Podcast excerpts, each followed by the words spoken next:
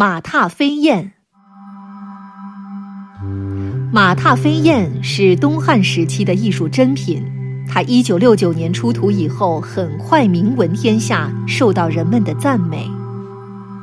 看这匹铜制的骏马，膘肥身健，体型匀称，鬃毛整齐，四蹄坚韧有力。它头微微后仰而稍向左歪，尾巴向后扬起。它张开大口，人们仿佛听到了它高亢的嘶鸣声。这是一匹奔跑中的骏马，怎样表现它的速度之快呢？作者构思奇妙，让马的右前腿大步前跨，左后腿向后平伸，以表现它正在快速奔跑。快到什么程度呢？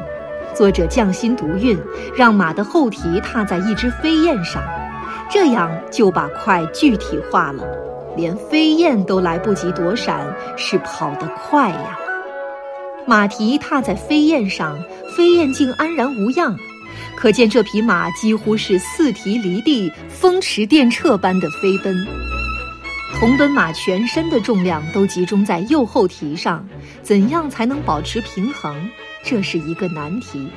作者有意使马的头和颈往后收缩，让重心尽量后移。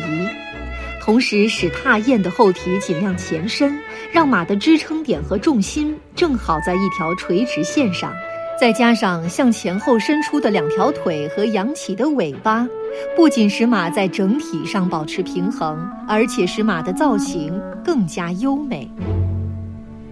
从这匹踏燕的奔马身上，我们看到了古代劳动人民丰富的艺术想象力和先进的科学技术。看到了他们卓越的创造才能。